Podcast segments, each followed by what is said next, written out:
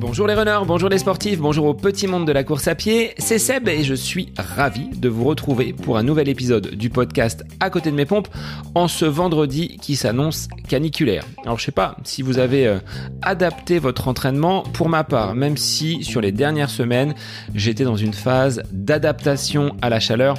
Là, les températures sont vraiment montées trop haut pour que je continue ma pratique sous euh, cette, euh, ce soleil caniculaire, cette chape de plomb nous tombe sur les épaules. J'ai privilégié les séances vraiment très matinales pour euh, garder un petit peu de fraîcheur. Un peu de fraîcheur, bah, il m'en faudra puisque je participe ce dimanche, donc 19 juin, au Foulé du Gois, donc euh, du côté de, Noirmoutier. Le départ se fera de, Beauvoir-sur-Mer. Donc si vous êtes dans la région, si vous participez peut-être à cette course, bah, je serais ravi de m'entretenir avec vous, qu'on puisse échanger un petit peu avant la course et de partager ces quelques kilomètres à fleur d'eau, puisque c'est la particularité de cette course du Gois, de se situer donc euh, presque au niveau de la mer sur une route qui se découvre le matin et le soir. Donc euh, j'ai hâte moi aussi de voir la course des As où 30 athlètes viendront défier les eaux puisqu'ils courent avec les pieds, les mollets, les genoux, voire les cuisses pour certains dans l'eau. Donc ça s'apparente à une course vraiment épique. Voilà ce qu'il en est de mon actualité de la semaine. Alors place à la présentation donc de cet épisode du jour, à la présentation de mon invité. J'ai eu le plaisir d'accueillir Romain Adam qui avec son frère Guillaume, qui est déjà passé lors d'un épisode, a fondé l'entreprise Run Motion Coach, application dédiée au running que vous avez peut-être déjà aperçu, que vous avez peut-être déjà testé, ce qui est mon cas, et qui propose donc un accompagnement pour les sportifs avec un, algorithme qui, au fur et à mesure des semaines, va vous permettre d'atteindre vos objectifs. Aujourd'hui, Romain vient nous présenter le baromètre du running pour l'année 2022. Il est sorti le 1er juin, donc 1er juin 2022 à l'occasion de la journée internationale du running. Cette étude, réalisée auprès d'un panel de coureurs réguliers, à la fois utilisateurs de l'application RunMotion et d'autres qui ne le sont pas, a permis de dégager de nombreux enseignements sur le profil des coureurs à la fois hommes et femmes, mais également de dégager les tendances actuelles de notre sport. Différents items seront donc abordés, à commencer par la motivation des coureurs, mise à mal après deux années de Covid, mais également les habitudes des sportifs. Est-ce qu'ils pratiquent le sport seul ou en groupe? Une tendance qui émerge en 2022, c'est le retour des courses officielles, un petit peu délaissées pendant cette période de pandémie. Sans oublier les objets connectés, les nouvelles technologies, coucou le carbone, et ce sentiment d'appartenir à un sport éco-responsable, ce sont des aspects que nous allons traiter ensemble, sans oublier le nerf de la guerre, à savoir le budget. Combien les Français, combien les personnes qui ont été sondées dans ce baromètre du running sont prêtes à dépenser pour leur pratique bah, de ce sport favori qui est le running. Alors moi je vous laisse en compagnie de Romain Adam, cofondateur de l'application Run Motion Coach pour ce baromètre du running 2022. Bonne écoute à vous Bonjour Romain, merci d'être l'invité du podcast À côté de mes pompes aujourd'hui. Alors tu vas nous dresser le baromètre du running quelques jours après cette journée internationale donc de la course à pied, c'était le 1er juin. Je vais te laisser te présenter pour nous dire qui tu es. Euh, tu es le cofondateur donc de l'application Run Motion, mais je vais te laisser euh, en dire un petit peu plus sur ton parcours sportif et sur euh, cette application Run Motion que de nombreux auditeurs peut-être utilisent. Bienvenue à toi. Merci Sébastien, bonjour à tous. Alors je te laisse te, présenter Romain, nous dire euh, de façon état civil euh, qui tu es et puis au niveau sportif, euh, bah, qu'est-ce que tu pratiques comme, comme activité? Est-ce que tu es plutôt trail ou plutôt route? Alors moi je suis Romain Adam, j'ai 32 ans, cofondateur de l'application Run Motion Coach. Ça fait plus de 20 ans que je fais de la course à pied. J'ai démarré par la piste, par l'école d'athlétisme, donc du 1000 mètres quand j'étais jeune, ensuite du 800, du 1500 mètres. J'ai couru le, 800 mètres en 1 minute 51 et le 1500 mètres en 3 minutes 53. Et donc ça, c'était en 2013, l'apogée, on va dire, de, ma, de ma carrière, si on peut dire, euh, au niveau piste. Et puis après, j'en ai eu un peu marre, en fait, de la piste, de tourner autour de, de la piste, alors qu'on a des... Enfin, moi, je viens, je viens de Savoie, euh, et de Haute-Savoie. Et donc, en fait, on a des paysages magnifiques. Et donc à ce moment-là, ça me trottait dans, dans, un coin de la tête d'aller courir en montagne plus souvent. Et donc c'est comme ça que je me suis mis à faire plus de trail à partir de, de 2015-2016. Et puis euh, également de la route parce que j'avais envie de, de, me tester sur marathon. Je pense que euh, on n'est pas obligé de faire un marathon pour être un vrai coureur, mais par contre quand on est coureur, euh, à un moment donné, ça nous trotte forcément dans un coin de la tête. Et donc j'avais très envie de, de tester ce marathon. Donc maintenant j'ai une pratique qui est plutôt plutôt variée avec, euh, on va dire, au printemps plutôt de la, route pour travailler la vitesse. Euh, l'été, euh, vu que j'habite près des montagnes, bah, j'ai trop envie d'aller à la montagne pour faire autre chose que du trail, donc je fais pas mal de trail.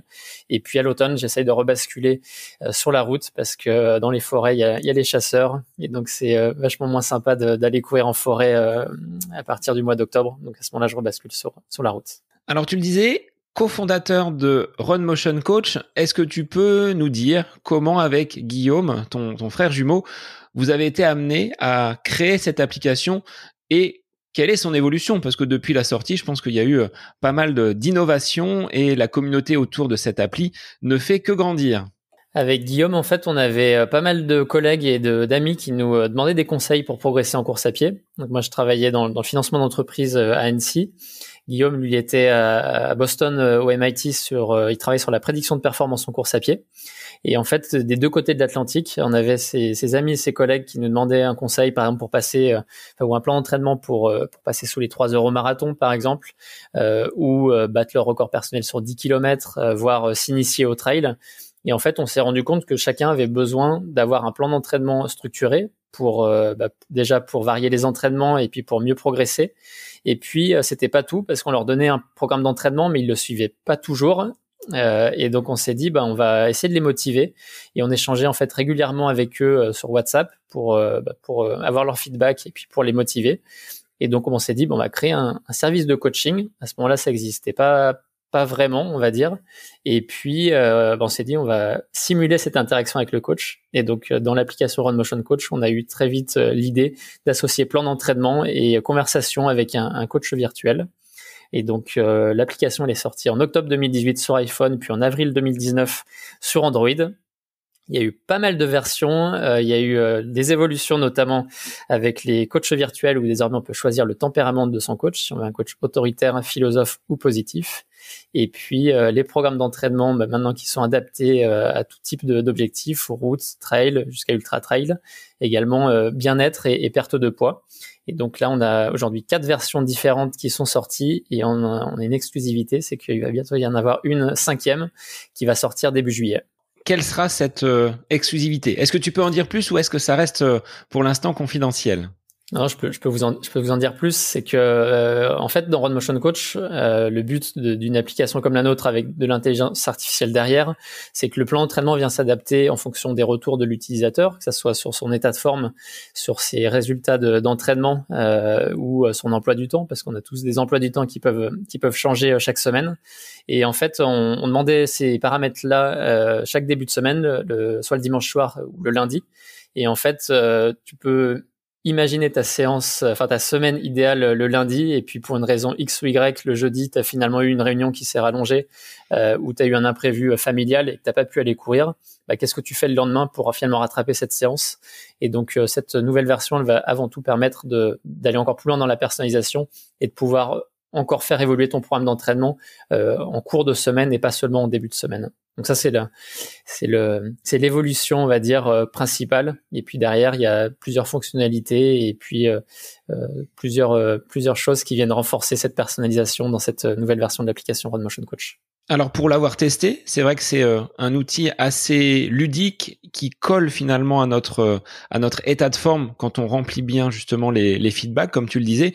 Et moi je l'avais utilisé au sortir du confinement, ce qui m'avait permis de on va dire pas simplement, mais avec beaucoup donc de, de, de pratique et au fur et à mesure des séances, on sent la montée en puissance et j'avais, euh, je crois, rempli les objectifs en battant deux ou trois records à, à quelques semaines d'intervalle. Donc RunMotion est, un assistant virtuel pour euh, le, coaching et la course à pied, mais il y a d'autres choses. Hein, tu le disais, en termes de méditation, en termes d'accompagnement, vous proposez également des, des contenus. Alors peut-être sur la partie payante pour les personnes qui disposent d'un abonnement. Oui, exactement. Il y a deux aspects. Il y a donc le mode gratuit dans RunMotion Coach, et puis il y a le mode premium à partir de 5 euros par mois pour un engagement d'un an. Donc ça reste, ça reste modique par rapport à l'achat d'une paire de chaussures, par exemple, ou par rapport à un, coach euh, personnel ou une, licence euh, fédérale, on va dire. Euh, et en fait, dans cette version-là, on peut avoir, on peut avoir donc cette personnalisation avec ses retours avec le coach, etc. Et puis on a, comme tu le dis, la méditation, la sophrologie pour préparer un objectif, que ce soit course ou, ou bien-être. On a également de la, des conseils de préparation physique, de la nutrition, et donc en fait, cette version premium, elle permet d'aller encore plus loin dans la, dans la personnalisation, dans le contenu. Et puis sur, cette version premium, tu peux aussi avoir tes séances Run Motion Coach sur ta montre GPS directement, notamment sur Garmin, euh, Sunto. Et donc euh, comme ça, ça te permet de bah, d'avoir juste à juste à, télécharger l'application, rentrer tes, courir paramètres et, juste à courir. Et maintenant, la seule chose qu'on peut pas faire pour toi, c'est courir. Donc euh, tout ce qu'il te reste à faire, c'est courir justement. Justement, Romain, sur les euh, différentes années, aujourd'hui, on comptabilise combien d'utilisateurs de, RunMotion? Pas forcément le nombre de téléchargements, mais d'utilisateurs actifs euh, que vous voyez remonter au fil des, au fil des séances. Donc jusqu'à présent, il y a eu environ 300 000 personnes qui ont téléchargé l'application et qui ont rentré un programme d'entraînement personnalisé. Et puis euh, des gens qui se connectent tous les jours ou tous les deux jours, on est aux alentours de 30 000 personnes. Donc principalement en France, 80 80%. Euh, un peu en Suisse, Belgique, et puis euh, également Grande-Bretagne et, euh, et, Espagne, on va dire pour 10% sur cette partie hispanophone et anglophone, puisque l'application est disponible en espagnol et, en anglais. Et là, on vient de recruter quelqu'un sur le sur le UK pour pour en fait aller aller plus loin et notamment sur la partie anglophone. Là, vous avez votre rythme de croisière où il y a justement encore cette volonté d'aller à l'international et d'exporter l'appli sur un monde francophone qui euh, est déjà ouvert pour vous, mais là sur le monde anglophone, ce sera encore une autre une autre marche. En fait, le besoin d'un coureur, je pense qu'il reste assez assez proche, qu'il soit euh, américain, anglais, espagnol, euh, italien ou, français.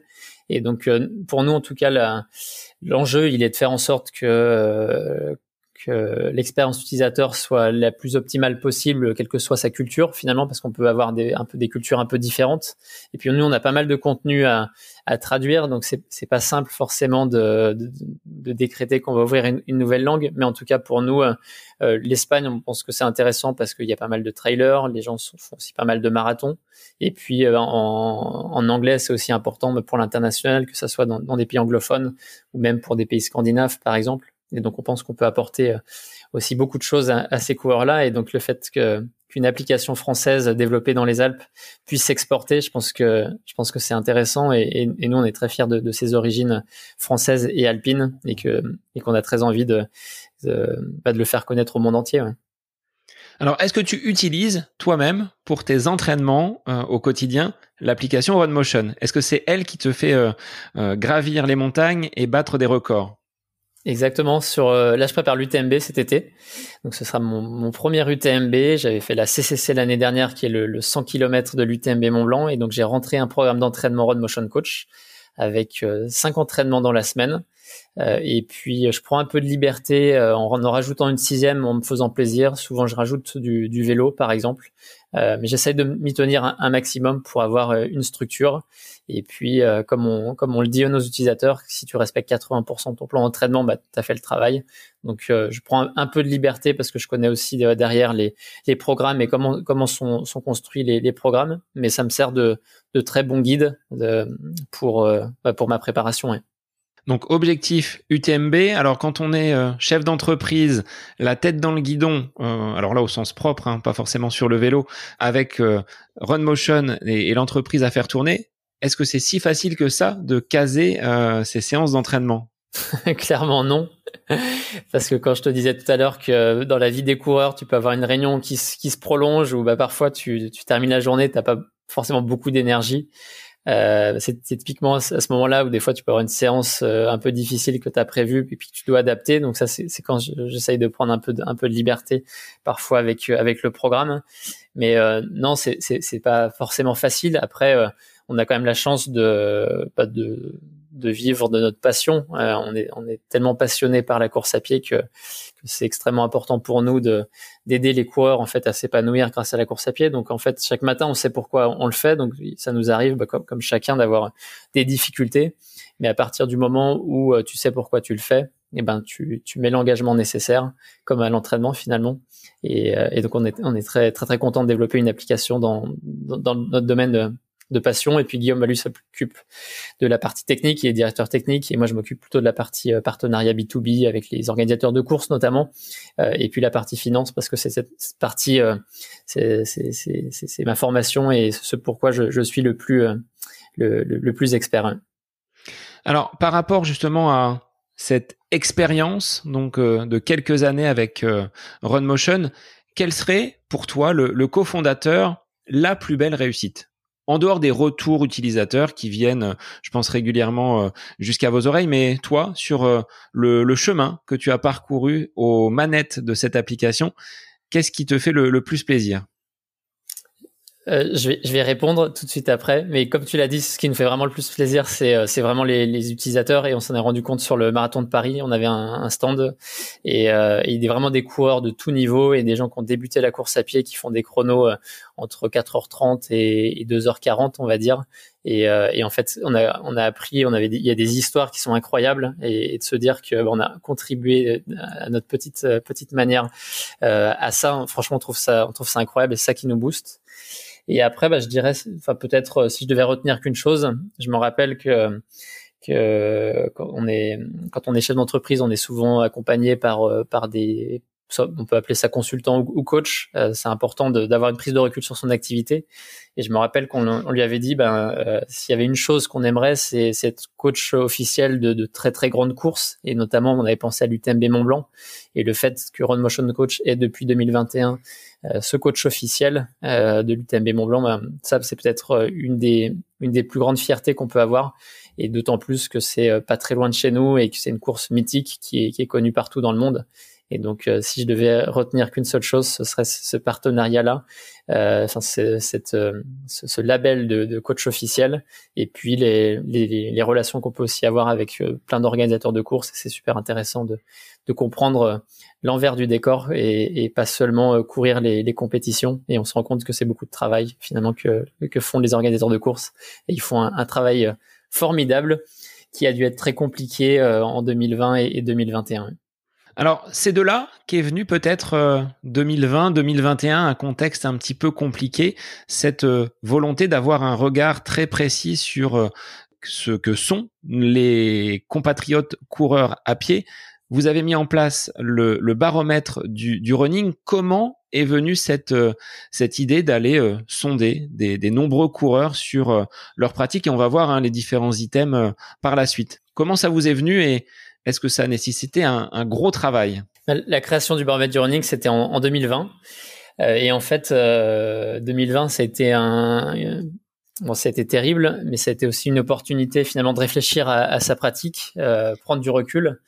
je me rappelle avec Guillaume, tous les deux, on avait été très très impactés, un peu émotionnellement, on va dire, par par ça. moi, j'avais très peu couru pendant cette période-là parce que parce qu'en fait euh, la, compétition, même si c'est pas mon moteur principal, ça reste une, une motivation euh, par, parmi euh, parmi d'autres. Et donc donc ouais, j'avais été assez impacté, j'avais moins couru, alors qu'il y a des coureurs qui avaient, qui avaient justement, on s'en a rendu compte dans le baromètre, qui avaient plus couru en, 2020 parce qu'ils avaient plus le temps. Moi, à l'inverse, ça m'avait vachement impacté. Et en fait, ça m'avait permis de, me reposer les questions de la raison pour laquelle je cours et en fait, on entendait pas mal de choses à la télé sur le fait qu'il y avait des néo-coureurs, qu'il y avait un, boom incroyable de la course à pied. Et en fait, nous, on a voulu le vérifier parce qu'il n'y avait pas vraiment d'études euh, précises à ce moment-là. La dernière étude euh, vraiment référence était plutôt de 2017, je crois, sur les, sur les, coureurs en France. Et donc, on s'est dit, ben, faisons nous-mêmes ce travail-là Probablement que ça intéressera les coureurs d'en savoir plus, probablement que ça intéressera les médias, probablement que ça intéressera aussi des acteurs dans, dans le monde du running, les organisateurs de courses qui, euh, se posaient la question est-ce qu'on fait des événements virtuels Est-ce que, euh, est-ce que, voilà, enfin comment, comment ça peut, comment on peut, comment on peut faire. Et donc le fait de créer une étude auprès des coureurs réguliers en France me permettrait de d'avoir des finalement des chiffres et des, euh, et des faits sur lesquels s'appuyer pour, euh, pour réagir ou pour, euh, pour prendre des décisions quand on est un acteur dans le monde de la course à pied. Hein. Donc c'est, pour ça qu'on l'a créé. Hein.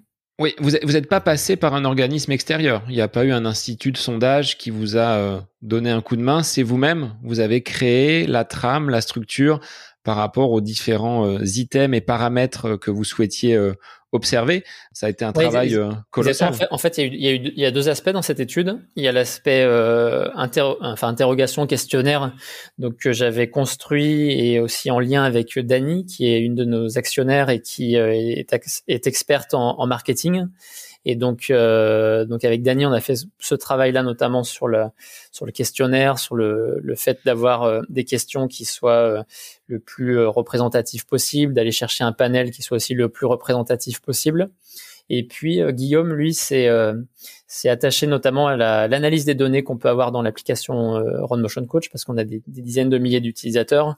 Et donc euh, ça nous apprend des choses sur par exemple euh, les tendances sur quel jour tu cours, quel type d'objectif tu prépares. Et donc ça c'est des choses qu'on a analysées qu'on a appelé donc plutôt big data et donc on a dans ce dans ce dans ce dans ce baromètre du running, on a une partie donc euh, big data et une partie euh, questionnaire. Et donc ça, ça nous a ça nous a pris du temps, notamment la première année parce qu'il fallait euh, construire le, le, baromètre. On l'a créé, on a fait 42 pages comme les 42 kilomètres d'un marathon.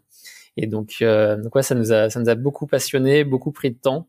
Et donc forcément, en 2022, euh, fort de cette expérience euh, qu'on avait réalisée en 2020, bah, ça nous a pris un peu moins de temps et ça nous a permis de, nous concentrer peut-être encore plus sur l'analyse des données qu'on a pu récolter. Alors cette étude a été faite en mai donc de cette année, hein, mai 2022, sur un panel de combien de coureurs? Combien ont été interrogés? Coureurs et coureuses. Hein, on va pas segmenter et donner l'exclusivité aux hommes. Donc sur la partie euh, questionnaire, il y a eu 1600 répondants.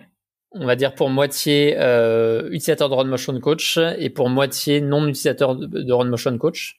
Et pour certaines questions, notamment quand on pose la question sur le plan d'entraînement, bah forcément on a retraité euh, la partie euh, de, personnes qui sont utilisatrices de Run Motion Coach pour faire en sorte que le panel soit le plus représentatif possible sur l'ensemble des questions. Donc on parle bien de coureurs réguliers, c'est-à-dire de personnes qui euh, ont combien de séances euh, à leur euh, calendrier chaque semaine? Donc, on s'est intéressé nous aux coureurs réguliers, donc c'est-à-dire des coureurs qui courent au moins deux fois par semaine. pourquoi on a choisi ça? C'est parce qu'on s'est dit que finalement, quelqu'un qui court deux fois par semaine, c'est en gros une centaine de sorties sur une année. Donc, c'est quelqu'un qui court de manière assez intensive et qui va, quand on fait 1000 km en général, on use au moins une paire de chaussures. Donc, c'est arbitraire, mais en tout cas, c'est c'est ça qui c'est c'est un peu ce critère-là qu'on a qu'on a choisi. Et puis euh, et puis après, quand on regarde les utilisateurs de Run Motion Coach, en moyenne, ils courent 3,8 euh, sorties par semaine, euh, environ 11 km par sortie. Et donc, ce qu'on a, ce qu'on s'est rendu compte finalement, c'est qu'à partir du moment où tu es un coureur régulier, tu cours en général au moins trois fois par semaine, voire quatre fois par semaine, parce que tu sais que pour progresser, il faut quand même avoir une certaine régularité.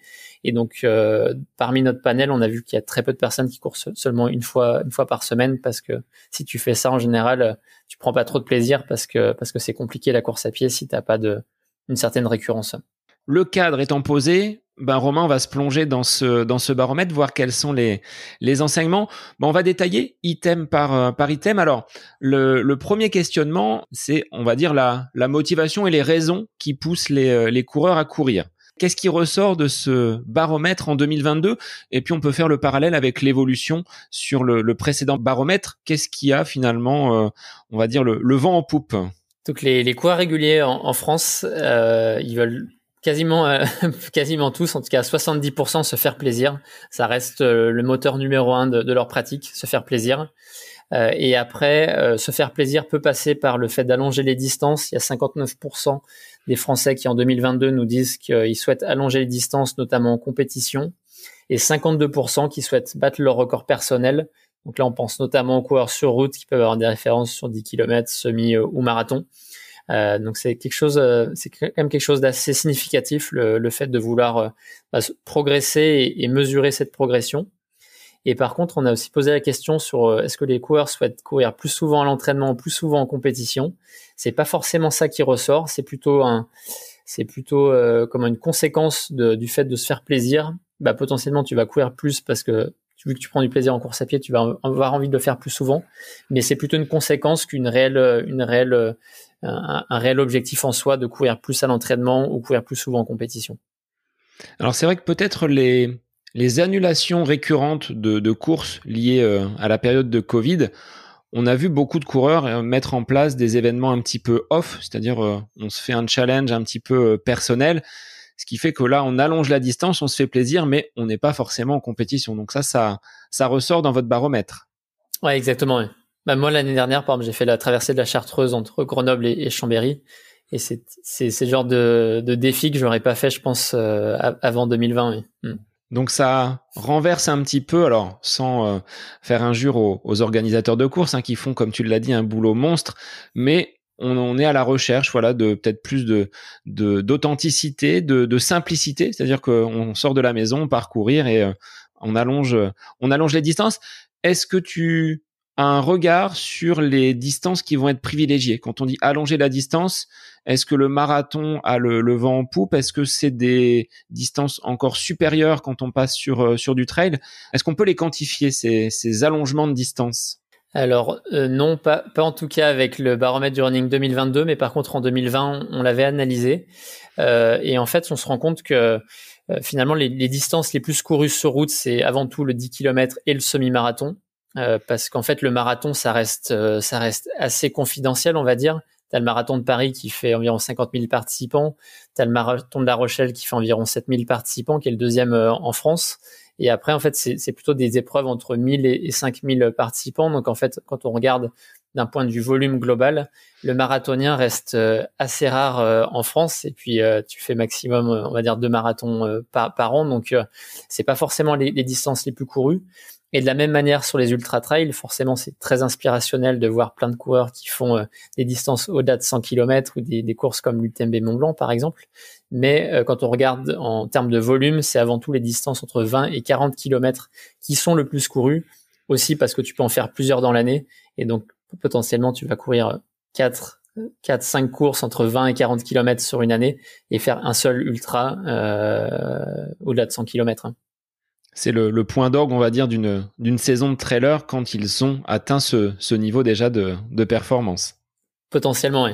Et, on, voit aussi des coureurs qui nous disent, et, c'est très bien aussi, j'ai, pas envie de faire du très long. Je, je, prends beaucoup de plaisir sur 20 et 40 km. Moi, ce qui a été mon cas jusqu'à il y a, il y a deux ans, j'avais fait ma plus grande distance, c'était un 40 km sur du trail et c'était très bien. Euh, et puis après, j'ai eu envie peut-être plus de, de me challenger en fait, d'aller chercher des chercher des, des occasions de ben, d'aller puiser dans ses réserves, d'aller repousser ses limites. Et la distance peut faire partie de, de, de ces occasions de repousser ses limites. Bon, moi, je valide le côté j'allonge la distance, mais jusqu'au semi, je suis pas encore prêt, tu vois, à allonger jusqu'au jusqu'au marathon. Envie de peut-être aller euh, chercher des chronos. Donc, euh, je me retrouve un petit peu dans le dans le baromètre sur le côté euh, battre les records personnels, me faire plaisir. L'allongement de distance au-delà du semi, c'est pas encore c'est pas encore pour moi. Alors peut-être dans le baromètre 2023 ou 2024, on verra. pour ce qui est donc de la de la pratique, comment les coureurs sont amenés à pratiquer leur sport? Est-ce qu'ils le font seuls? Est-ce qu'ils le font en groupe? Qu'est-ce qui ressort de de ce baromètre? Donc là, il y a quelque chose de très intéressant par rapport à, 2020. Donc, on a posé cette même question en 2020 et 2022. On se rend compte que le plus souvent, donc euh, le plus souvent dans la semaine, les coureurs courent majoritairement seuls. À 70% des coureurs euh, courent euh, plus souvent seuls, même s'ils peuvent parfois aller courir une fois dans la semaine avec un ami ou dans un club. Par exemple, une personne qui fait quatre sorties va avoir tendance à courir au moins trois fois dans la semaine seule. Et là, en fait, on voit une très forte augmentation de ce paramètre-là par rapport à, 2020, plus 12 points. Euh, on est à 58% en, 2020. Et en fait, nous, on l'analyse sur le fait que, il y a eu du télétravail euh, de manière assez intense en 2020-2021. Par contre, en 2022, je ne porte pas de jugement là-dessus, mais qu'en tout cas, le, les, employés sont, sont plus, euh, plus amenés à revenir au, travail. Et donc c'est pas forcément simple d'aller courir euh, notamment entre midi et deux. Il y a beaucoup d'entreprises euh, qui, qui, ne proposent pas de, de, douche ou de vestiaire pour euh, pour les collaborateurs. Donc globalement c'est quand même plus difficile de, de se réorganiser en 2022. Et donc la façon qui reste quand même la plus simple pour s'organiser, c'est de, de, dépendre que de son agenda euh, et que de, que de sa volonté. Et donc c'est probablement pour ça que les coureurs euh, reviennent à une pratique majoritairement seule. Euh, néanmoins, il y a quand même 17% des coureurs réguliers qui pratiquent euh, la course à pied majoritairement en groupe ou dans un club de course à pied. Il y en a 7% qui vont courir euh, très régulièrement avec des amis.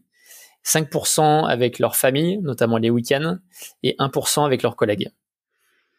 Donc 1% avec les collègues, ça rejoint ce que tu disais sur le fait que les entreprises n'offrent peut-être pas les infrastructures pour avoir un vestiaire, se changer, prendre une douche, et le, temps du midi n'est pas toujours opportun pour euh, pratiquer son, activité préférée.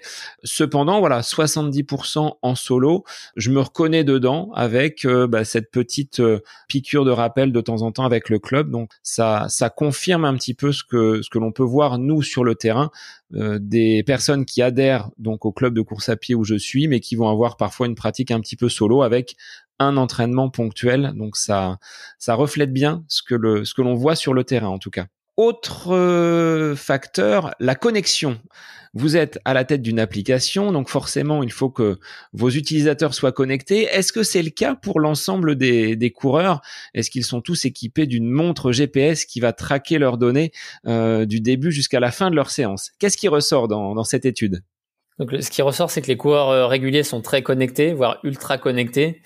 Euh, en 2020, il y avait 86% des coureurs qui utilisent une montre GPS pour euh, suivre euh, leurs activités, leur combien de kilomètres ils ont parcouru, la distance.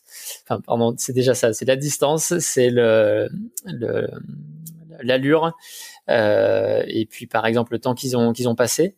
et donc en fait, c'était 86% en 2020 et c'est 93% en 2022. Donc il y a un bond de 6 points euh, sur le, le fait d'être euh, équipé d'une montre GPS.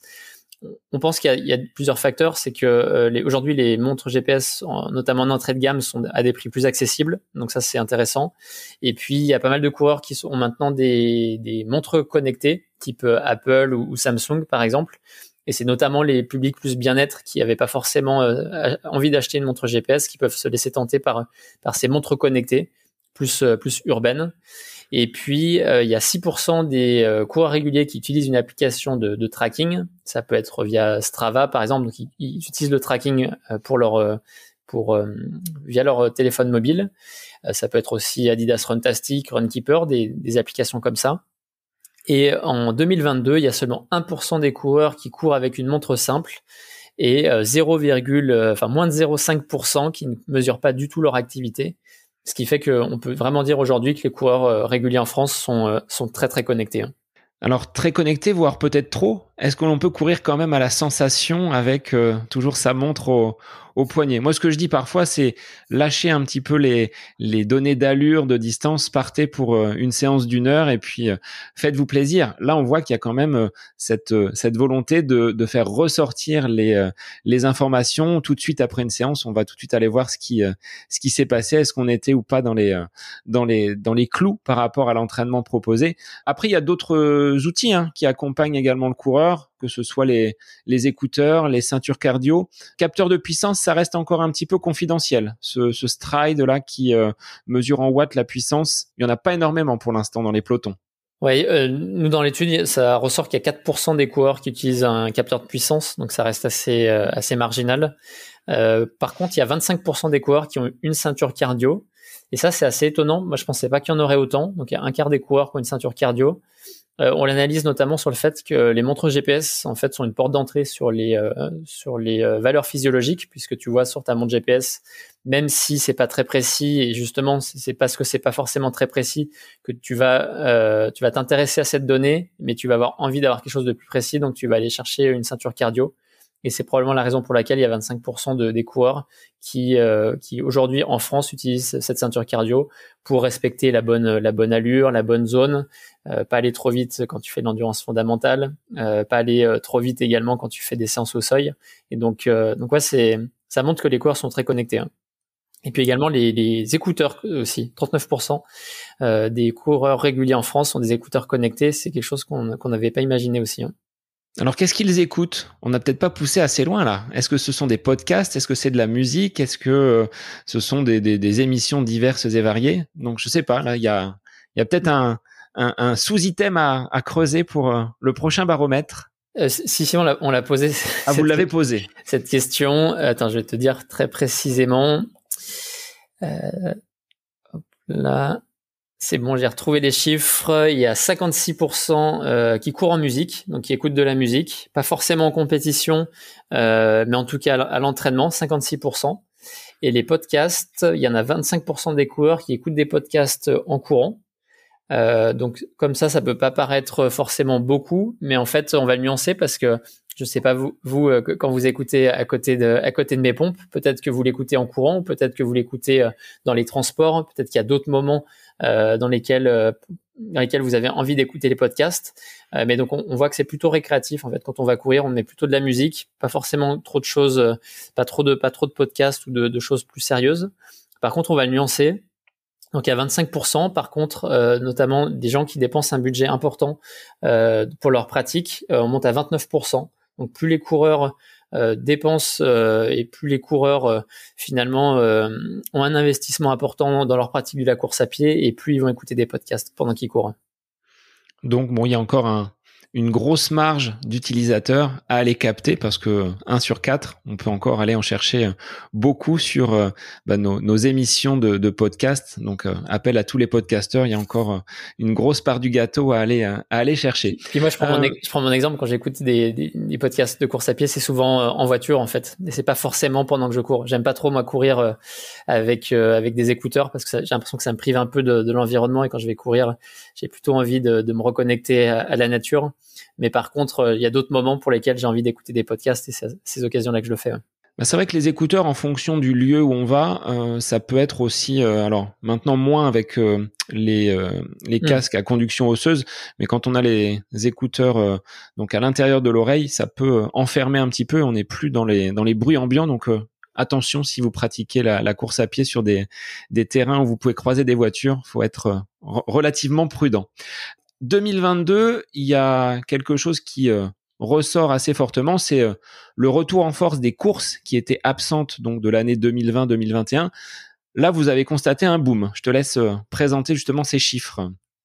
Oui, donc en, alors là, c'est pas par rapport à 2020, c'est par rapport à 2021. En 2021, il y a 24% des coureurs qui ont participé à zéro course. Donc euh, pour différentes raisons, il est vrai que les courses elles ont repris à partir du mois de juillet, mais donc un quart des coureurs réguliers en France n'ont pas, pas fait de compétition en 2021. Et dans leurs intentions pour 2022, ce 24% descend à 7% euh, qui ne souhaitent pas du tout de faire de courses. Donc euh, on voit qu'il y a une envie, un, une envie à nouveau de, de, refaire plus de courses et notamment plus de 5 courses par an puisqu'il y a 30% des coureurs et donc c'est en progression de 17 points par rapport à 2021. 30% des coureurs souhaitent courir au moins cinq courses dans l'année 2022. Donc on voit qu'il y, a ce retour là, en tout cas en termes d'intention. Et après, quand on discute avec les organisateurs de courses, euh, on peut quand même constater que les, les coureurs ont tendance à, s'inscrire euh, plus tardivement que les autres années. Et donc euh, notamment dans les deux trois dernières semaines, et c'est pas forcément évident quand on est organisateur de courses bah, de prévoir le, quantité de, de, nourriture, le quantité de cadeaux, euh, quantité de, de, de dossards, etc. Et donc, euh, même s'il y a une envie donc très forte de revenir euh, auprès des courses, euh, on constate que sur le terrain, c'est pas forcément encore vraiment vraiment ancré et, suivi dans les faits. Hein. Moi, j'en suis un peu l'exemple, c'est-à-dire que quand il y a des courses autour de la maison qui se présentent, j'attends bien souvent, oui, la, la, veille ou le jour même pour prendre mon dossard sans avoir cette anticipation parce que euh, euh, on a été pour certains échaudés un petit peu par euh, des annulations de courses qui, qui sont faites très tardivement, mais ça c'était pas la, la faute des organisateurs hein, avec des mesures sanitaires qui ont parfois un petit peu coupé l'herbe sous le pied aux, aux, manifestations sportives. Je pense qu'aujourd'hui les, les gens sont peut-être un petit peu plus prudents. Alors peut-être que sur des grosses courses type UTMB comme tu le disais ou marathon de Paris, les gens vont anticiper euh, six mois, un an à l'avance, parce qu'il y a des euh, échéances de, de, tarifs également qui font que plus on prend le dossard tôt, moins le tarif va être élevé. Mais sur des courses, on va dire un petit peu plus populaires, ouais, je me retrouve dans ces dans ces constats de on est vraiment très tardif dans, dans l'inscription jusqu'à une demi-heure parfois avant le, le début de la course. Donc, euh, faut vraiment se, se dépêcher. Alors, qu'est-ce qui euh, motive les, les, coureurs justement à prendre part à ces, euh, à ces compétitions Pourquoi ils veulent accrocher un dossard? Donc, ce qui ressort de manière très forte, c'est à 67%, c'est le, parcours, euh, voire même, en fait, c'est deux fois 67%, c'est deux, deux raisons évoquées. Donc, le parcours, tu vas déjà regarder la distance et le profil pour t'assurer que c'est une course que tu as envie de faire, notamment en, trail. C'est que le, le, facteur du profil peut, peut rentrer en compte de manière importante. Tu as à nouveau 67% sur le parcours, mais sur le fait qu'il offre des, paysages euh, magnifiques, ou en tout cas des, paysages que, dans lesquels tu as envie de courir. Donc, euh, ouais, le parcours, ça reste euh, l'élément principal dans le choix d'une course. Et on voit que le, prestige ou la renommée de la course est en diminution par rapport à 2020. Donc, soit tu es une course prestigieuse avec un parcours magnifique et donc là, tu peux cocher plusieurs cases. Par contre, si tu peux avoir une course un peu prestigieuse, mais un, décor qui est un peu moins, un peu moins incroyable, c'est potentiellement ce type de, courses qui peuvent être aussi impactées. Et, euh, et, comme tu le dis aussi, les courses près de chez soi, il y a 48%, euh, donc parmi les critères, 48% des coureurs qui disent que c'est important d'avoir une course près de chez, chez eux. Et donc ça, c'est en progression de 10 points par rapport à, à, 2020. Bah, tu vois, autour du domicile, là, dans la région de Beaugency, à côté d'Orléans, on a vu plein, plein de petites courses euh, voir le jour ce qui était plus le cas depuis euh, de nombreuses années. Certaines, bien évidemment, n'existent plus, mais d'autres euh, bah, sont dans leur première édition et euh, bah, il y a voilà la possibilité, sans aller trop trop loin, d'avoir des, des, courses à portée de, de, son domicile. Par contre, ce que je vois sur votre baromètre, c'est qu'il y a aussi une volonté des coureurs de s'expatrier, d'aller un petit peu au-delà des, des régions. Ça, c'est le fait peut-être d'avoir été euh, longtemps à la maison. On a envie d'aller découvrir des paysages parce que euh, entre 50 et 200 km, voire entre 200 et 1000 km, les coureurs sont prêts à euh, se, se, déplacer pour peut-être un parcours, un beau paysage et un profil atypique. Oui, je pense que les gens, ils ont à nouveau envie de, de refaire un peu de tourisme aussi, en quelque sorte, avec, euh, avec la course à pied. C'est vrai que c'est un bon prétexte pour, euh, pour voyager. Et donc, on voit que les coureurs sont à nouveau plus prêts à, à faire entre 50 et, et 1000 km. Donc, il y a 66% des coureurs qui sont prêts à parcourir une distance entre 50 et 1000 km pour participer à une course. Et ça, c'est en progression de 8 points par rapport à 2021. Et donc, euh, donc ouais, ça, c'est quelque chose de, d'important. Euh, par contre, on voit qu'au-delà euh, de 1000 km, donc on peut dire que c'est principalement pour aller à l'étranger, pour aller faire un marathon de New York, un marathon de Berlin ou, des courses, euh, des courses mythiques. ce ratio reste stable à 14%. Donc, ça veut quand même dire que les coureurs, ils ont une volonté de, de venir recourir des courses, on va dire, dans un territoire un peu plus élargi, mais sans forcément aller trop loin et peut-être aussi en lien avec l'impact carbone euh, que ça peut que ça peut engendrer. Alors, est-ce que la médaille, le t-shirt de, de, finisher font partie des, des critères pour qu'un coureur valide une inscription, ou est-ce que ça c'est euh, complètement fini? Alors, ce que les coureurs nous disent, c'est qu'à 88%, ils sont prêts à participer à une course qui n'offre pas de goodies ou de t-shirt finisher. Donc ça, c'est typiquement la course, euh, comme tu viens de le dire, près de chez toi. Euh, je pense que tu n'en as un peu rien à faire qu'elle t'offre une médaille ou un t-shirt. Donc il faut, il faut le nuancer par le fait que si tu fais un marathon, euh, probablement que tu as très envie d'avoir ta médaille finisher marathon. Donc il y a quelques distances et quelques courses mythiques qui sont encore obligées d'avoir une médaille et un t-shirt. Mais euh, moi, à titre personnel, quand euh, je participe à une course locale et que j'ai, une j'ai, un t-shirt un peu dégueulasse et, et, et, une médaille que je vais mettre à la poubelle en arrivant, bah, enfin moi à perso, je trouve ça très dommage et je pense qu'il y a beaucoup de coureurs qui, qui le pensent aussi. Donc je pense que c'est c'est plus autant obligatoire euh, de proposer euh, ces cadeaux-là euh, à l'arrivée. Et par contre, bah, il y a quand même quelques personnes pour qui faire même déjà un 10 km, c'est un formidable accomplissement. Donc, ce qu'on pourrait proposer aux organisateurs de courses, c'est en fait de proposer en option, c'est de te dire, ben, tu as, un cadeau finisher qui t'est alloué dans, le, prix que tu vas mettre euh, pour, le dossard, euh, pour ton inscription. Et puis tu pourras choisir entre une médaille, un t-shirt ou un cadeau local. Ça peut être une bière, ça peut être un, pot de miel, euh, voilà, ou, ou autre cadeau, mais que tu puisses le choisir comme ça. L'organisateur et, et, chacun en fait sera sûr ben, d'utiliser son, son cadeau à l'arrivée. Et donc ça fait pas de, de déchets supplémentaires. Et donc je pense que ça ce serait une une bonne option qui, qui pourrait être proposée aux organisateurs de courses. Et c'est vrai que sur le plan local, on voit beaucoup de courses réalisées au profit d'eux, donc une association euh, qui soutient une cause, un enfant malade, et ben on, on est prêt justement à consacrer une grosse partie donc de notre inscription pour que ça puisse servir euh, ces familles qui en, qui en ont besoin. Euh, là dernièrement, je suis reparti avec euh, un, un, sac de pommes de terre ou un pied de melon. Donc euh, euh, au niveau d'une course, moi ça me va très bien. Après, comme mhm. tu dis, si c'est pour remplir donc les, les, placards, nos placards de coureurs de t-shirts qu'on ne portera jamais, bah autant peut-être le mettre donc à, à profit de, de ces personnes qui en ont besoin et en soutenant une cause, on se dit on a fait une bonne action et en plus on a couru. Donc c'est, euh, je pense également louable. exactement. Alors, si euh, on continue sur ce côté euh, financier, combien on dépense? Est-ce que vous avez une idée de, des dépenses moyennes annuelles faites par les, par les coureurs? Donc les coureurs, attends, je, je, retrouve, il faut que je retrouve mes chiffres, j'y suis presque. Alors les coureurs en moyenne en France, ils dépensent 758 euros pour leur pratique de la course à pied. Donc ça, ce budget de 750, 758 euros, il, prend en compte l'équipement, euh, la participation aux courses et l'entraînement. Et donc, il se décompose de la manière suivante 363 euros pour l'équipement, donc que ça soit équipement technique, euh, montre, euh, nutrition. Donc, typiquement, quand on prend l'exemple de la montre, euh, si, si, tu l'achètes, euh, si, tu en utilises une tous les 5 ou, ou 6 ans, bah, tu peux l'amortir sur plusieurs années, mais donc ça fait 363 euros. Pour les courses, c'est un peu en diminution par rapport euh, à 2020, c'est 269 euros. Et puis 127 euh, euros euh, pour leur entraînement. Donc ça, ça peut par exemple être un abonnement à une salle de sport, un entraîneur personnel ou un service en ligne, comme comme Run Motion Coach par exemple. Et puis ce qu'il faut noter sur cette partie entraînement, il y a quand même un tiers des, coureurs qui ne dépensent pas un euro pour leur entraînement. Et donc on peut voir d'assez fortes disparités en termes de dépenses en fonction des coureurs. Et puis, euh, je noterai également que sur les euh, sur l'équipement, c'est euh, en très très légère baisse de 5 euros. Par contre, il y a, un troisième quartile, donc les, les, gens qui dépensent le plus, qui diminuent de 500 à 460 euros.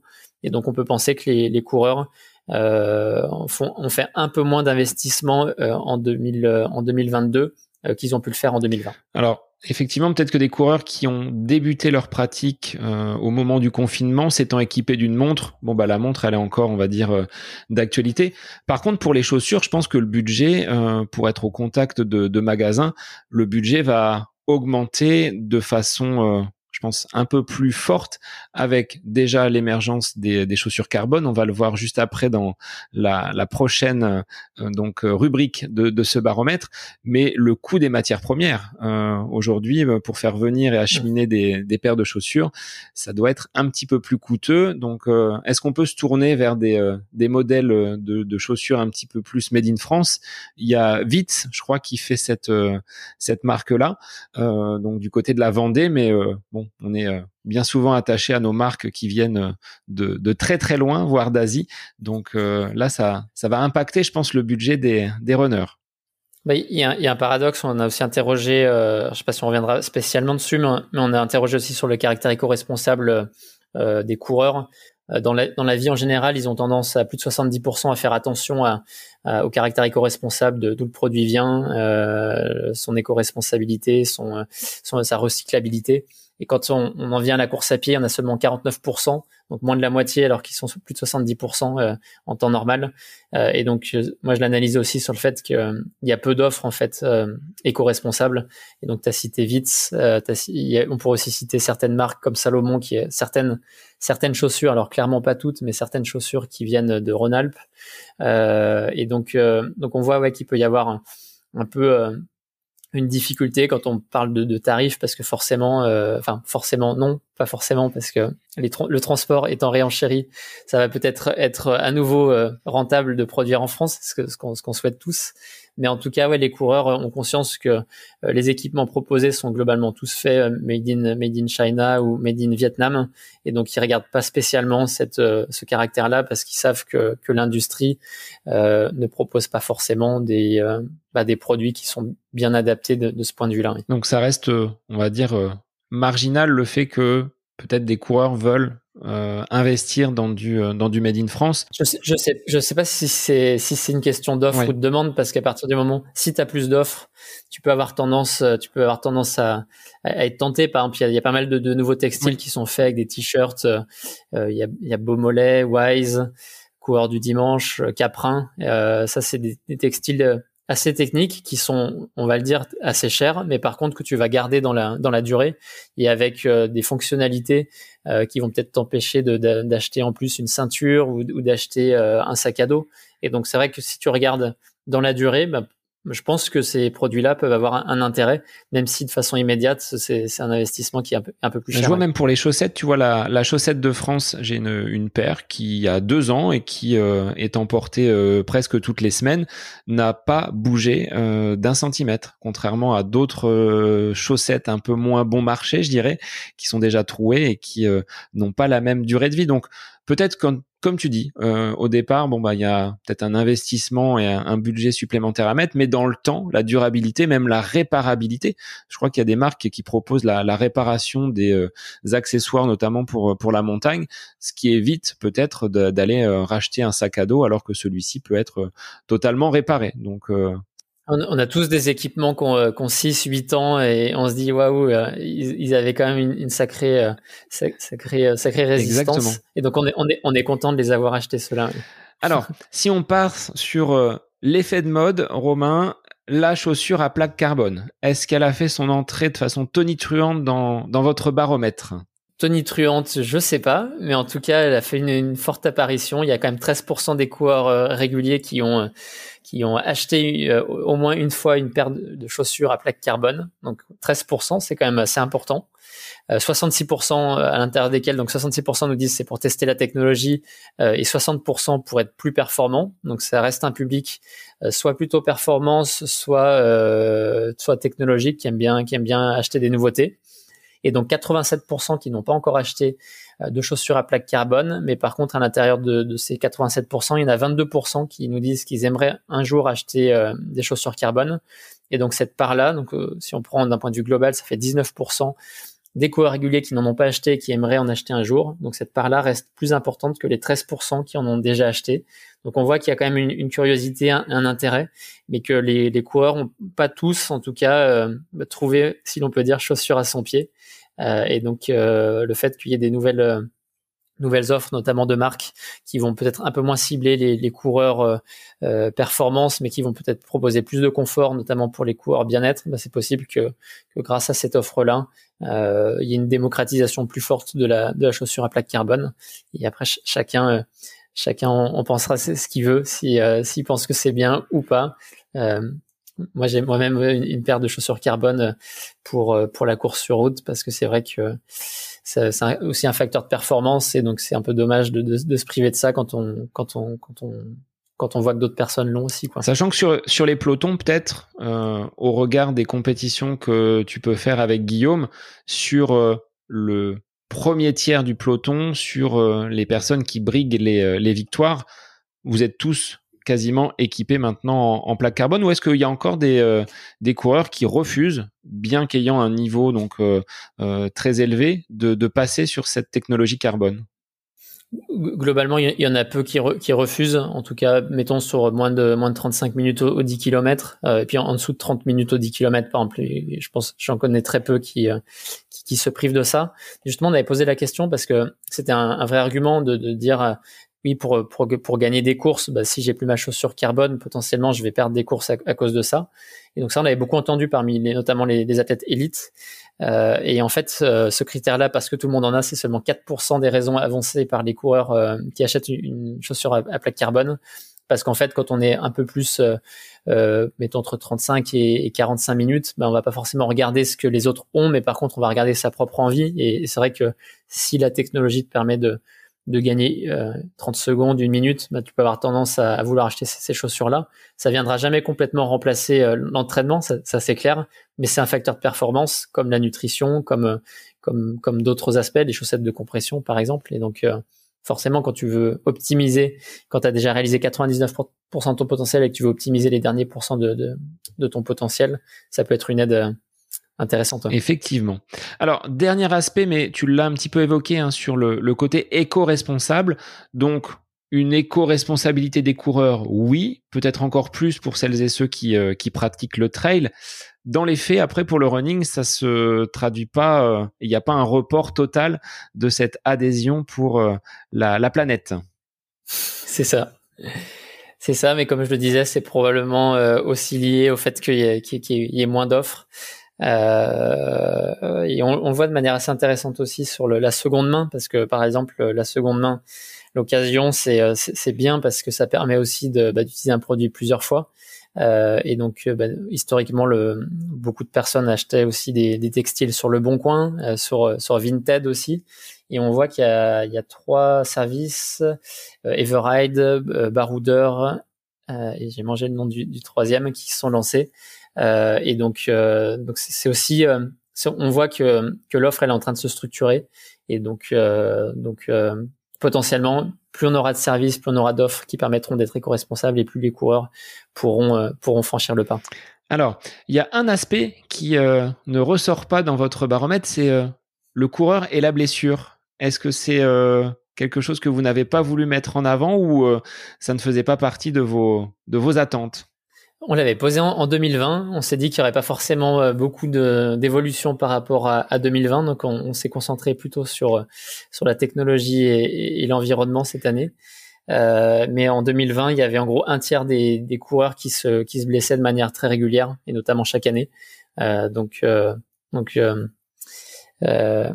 le phénomène de blessure est un phénomène important. Dans la question, on avait bien précisé une blessure de plus de 15 jours parce que tu peux forcément des fois avoir des, petites blessures de 2-3 jours. On considère pas forcément que c'est handicapant pour ta préparation ou pour, pour ta pratique. Euh, par contre, tu vois, il y a quand même un tiers des coureurs qui se, qui se blessent chaque année. Euh, mais c'est globalement un peu moins de, ce qu'on entend parce que parfois on dit qu'il y a plus de 50% des, des, coureurs qui se blessent chaque année. Euh, nous on pense que c'est quand même un peu un peu surestimé quand euh, quand on dit 50% euh, et, et l'analyse en, 2020 c'est plutôt ressortir le, chiffre de du, du tiers. Alors sur le potentiel coureur en France, à combien on l'évalue? Quel est ce nombre? Combien il y a de millions de, coureurs? Est-ce que finalement c'était pas un peu surjoué par les par les médias au moment du confinement où il y avait énormément de personnes qui, euh, qui parcouraient les, les, rues pour avoir leur heure dérogatoire de sortie? Euh, Aujourd'hui, à combien vous estimez à peu près cette euh, communauté des, des coureurs en France? Ça dépend des sources, en fonction des si c'est la, la, police ou les ou les syndicats. Euh, le syndicat, c'est la Fédération française d'athlétisme qui, euh, qui nous dit euh, en général 12, ou 13 millions de personnes qui courent, mais, en fait dedans, si tu as couru une fois dans l'année, tu es considéré comme un coureur. Et, donc nous, on, s'est plutôt basé sur des chiffres, bah, notamment de l'Union Sport et Cycle, qui nous indiquait qu'il y avait 4 millions de Français qui participent à des courses chaque année. Et donc, euh, on situe plutôt le, le, nombre de coureurs vraiment réguliers au moins deux fois par semaine, euh, plutôt aux alentours de ce chiffre-là. Donc, entre 4 et 5 millions de personnes qui courent de manière très régulière en France. Ce qui est déjà, ce qui est déjà beaucoup. Et à l'approche des élections législatives, euh, est-ce qu'il y a une parité entre les, les, hommes et les femmes? Ou est-ce qu'il y a quand même une majorité euh, qui, se, qui se détache? Ça reste quand même un petit peu plus masculin, je dirais 55-45. les pelotons en général. Euh, et après, et ça c'est assez différent en fonction des, des pays. Euh, c'est en France, par exemple, sur marathon et sur euh, sur ultra, c'est très très majoritairement masculin. C'est plus de 70%, voire des fois plus de 80% des pelotons sur des longues distances qui sont masculins.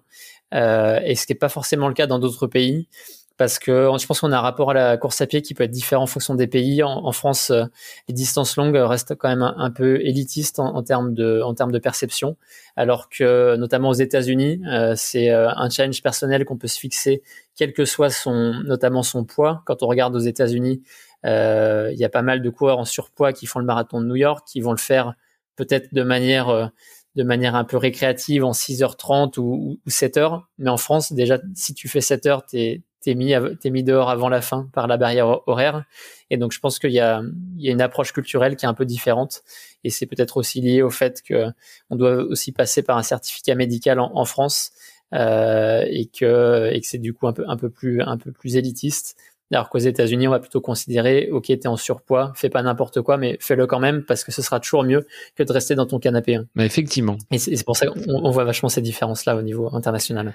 Eh bien, merci Romain pour euh, bah, ce cet éclairage sur le baromètre donc du running 2022 réalisé donc euh, par par Run Motion. Euh, où est-ce que l'on peut vous retrouver si les gens ne savent toujours pas par quel biais vous vous contacter? Donc euh, Motion Coach, l'application elle est téléchargeable sur l'App Store et sur Google Play quand vous tapez Motion ou, Motion Coach. Et puis après on a des réseaux sociaux donc sur Facebook, Instagram et on a aussi une, chaîne YouTube Motion Coach. Donc euh, vous pouvez nous trouver sur tous ces canaux-là et, euh, et on a un service client qui est, qui est réactif. Donc si, si vous avez des questions, n'hésitez pas à nous les poser via ces canaux-là. Et donc, concernant ton actualité, en préparation de, de l'UTMB, comment tu comment tu l'abordes? Tu es en, en, plutôt bonne forme ou encore on est on est peut-être encore loin là des, euh, des semaines, on va dire euh, cruciales pour euh, pour ton entraînement? J'ai quand même pas mal basculé ouais, sur l'entraînement l'entraînement trail avec pas mal de dénivelé là ces derniers ces derniers jours. Donc je suis plutôt plutôt bien en ce moment je me suis un petit peu tordu la cheville là il y a, il y a, trois jours en, tournant une vidéo, mais euh, mais sinon euh, sinon là ça, je vais faire pas mal de vélo pour compenser et puis je reprendrai comme il faut à partir de lundi. Donc euh, donc ouais globalement globalement l'entraînement se passe bien. Eh bien merci pour ces nombreux éclairages. Pour les auditeurs, bah, je vous dis à la semaine prochaine pour un nouvel épisode du podcast À côté de mes pompes. Bonne semaine à vous.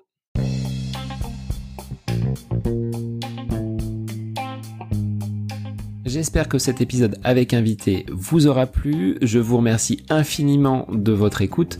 Pour euh, faire remonter le podcast dans les classements, je vous invite à laissez une petite évaluation sur Apple Podcast, 5 étoiles, un petit commentaire, ça me fera énormément plaisir et vous permettrez au podcast d'être remonté, diffusé, euh, déployé sur euh, ces différentes plateformes de façon euh, bah, plus importante encore qu'il n'est actuellement. Et puis je vous invite à me retrouver sur les différents réseaux, hein, Facebook, Instagram. Laissez votre petit message, votre commentaire, ça me fait plaisir d'échanger avec vous.